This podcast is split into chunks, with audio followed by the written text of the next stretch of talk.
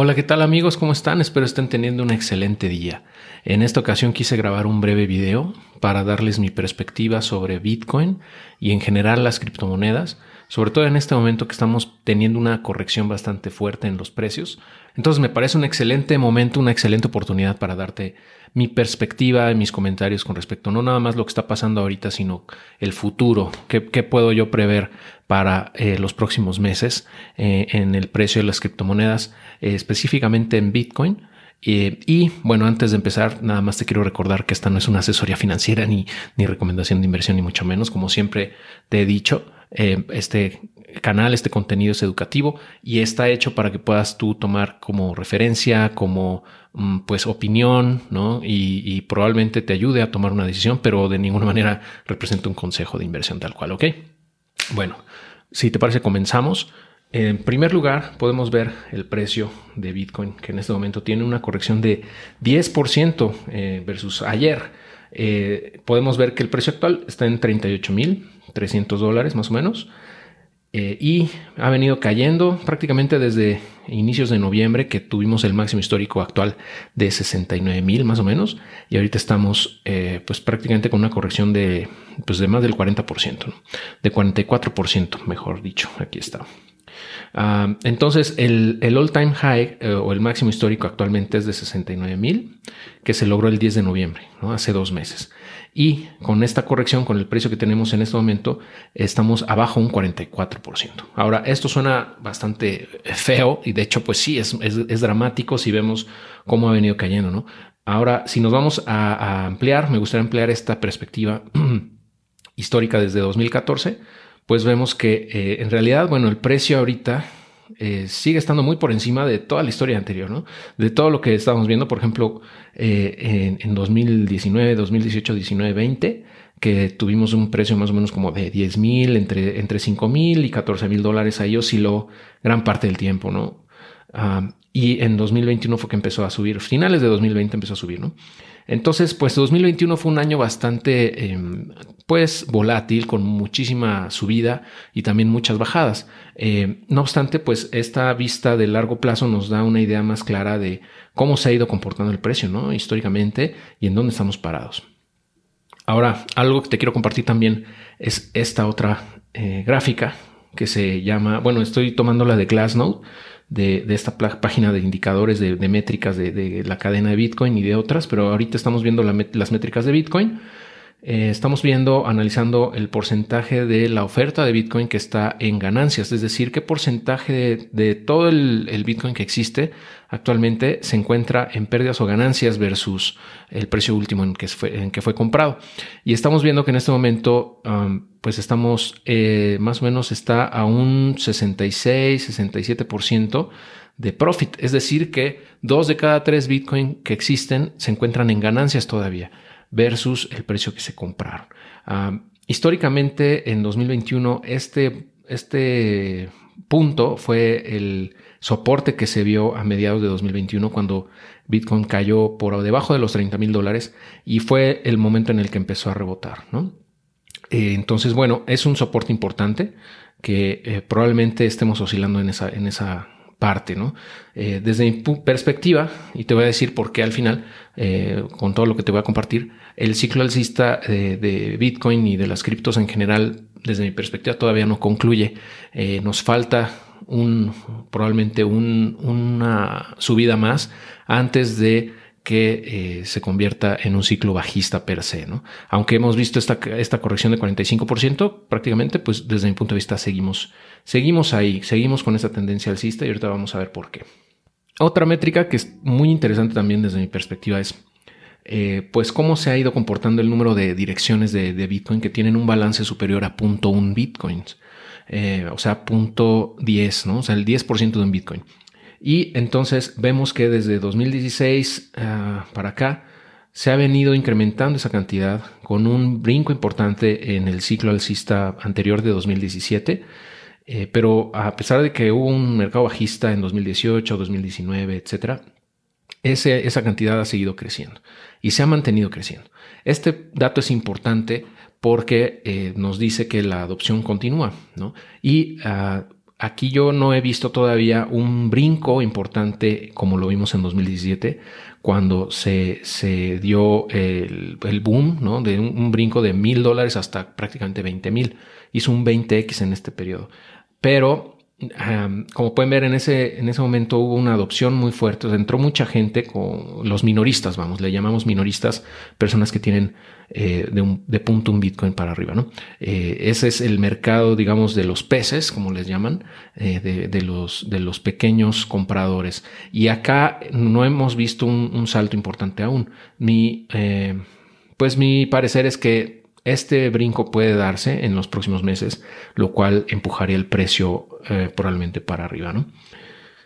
Y ah, también para terminar acá con estas gráficas rápidamente, eh, podemos ver cómo se ha venido comportando el número de direcciones activas desde 2016 para acá. Eh, hemos visto igual que hubo un crecimiento importante en 2017, cayó cuando vino el mercado bajista, no obstante, desde entonces ha sido creciendo. Hubo una bajada importante cuando se dio la corrección de mediados de, de 2021 y desde entonces volvió a crecer y en ese momento, a pesar de esta corrección, sigue al mismo ritmo que, estaba cuando se llegó al máximo histórico de 69 mil dólares. ¿no? Esto es importante eh, destacar porque eh, pues quiere decir que la red se sigue utilizando y sigue creciendo en número de usuarios a pesar de esta corrección. Y como te mostraba en la otra eh, gráfica, pues el número de direcciones que tienen más de .1 Bitcoin, más o igual a .1 Bitcoin, siguen creciendo. por ejemplo, aquí podemos hacer el drill down de .01, o sea, de todavía de menor cantidad, o sea, más minoristas de, los que tienen desde 0.01 Bitcoin en adelante y vemos que también sigue creciendo de forma importante, ¿no? Eh, en los que tienen más de un Bitcoin, más o igual un Bitcoin, también sigue, sigue incrementando, que de manera un poquito menos intensa, ¿no? Entonces eso me dice que está entrando más eh, personas que son minoristas, es decir, pequeños compradores. Y eso es lo que le da el impulso alcista al precio en, cada, en los ciclos anteriores. Eso ha ocurrido y probablemente ocurra en los próximos meses, ¿no? Y bueno, eh, a pesar de que esta corrección, te comento, pues sí ha sido importante y lo es, ¿no? O sea, no es por demeritarla, pero como veíamos al principio, pues eh, en realidad el precio está bastante arriba si lo consideramos eh, con respecto a lo que se encontraba hace un año, dos, hace dos años, perdón, cuando estábamos en 2020 en precios de 10 mil dólares, 9 mil, 8 mil dólares, ¿no? Entonces sigue estando pues prácticamente cuatro veces por encima, ¿no? De, ese precio. Y por último, esta otra gráfica nos muestra la cantidad de, de net, neta de entradas o salidas de Bitcoin en los intercambios. Esto nos indica generalmente cuando hay una entrada muy fuerte, como lo vimos en, en, en mayo, inicios de mayo de 2021, cuando hay un, un incremento importante en la entrada de, Bitcoin a los intercambios es normalmente una señal negativa para el precio porque eh, probablemente es muy probable más bien que ese Bitcoin que está entrando a los intercambios sea para vender, lo cual empuja el precio hacia abajo y así lo vimos en ese momento. Sin embargo, en este momento, en, en enero 2021, 22, perdón, sí ha incrementado eh, un poco la entrada de, de Bitcoin, pero no de manera importante. Voy a hacer el zoom a este periodo nada más para que quede un poquito más claro la perspectiva. Eh, en 2021, a mediados, en mayo, vimos cómo creció bastante el, flujo de llegada de, Bitcoin a los intercambios. No obstante, en enero, diciembre y enero de este año, pues no ha sido así. Eh, se mantiene bastante estable. Eso, pues, eh, desde mi punto de vista, hace que pues no haya tanta oferta, ¿no? Para venta de Bitcoin. Y uh, pues eh, al final la, guerra entre osos y, y toros va a seguir. Eh, desde mi perspectiva, digo, yo considero que estamos cerca del piso de esta corrección. Eh, probablemente bajemos otro poquillo, por ahí del 35 mil, puede ser.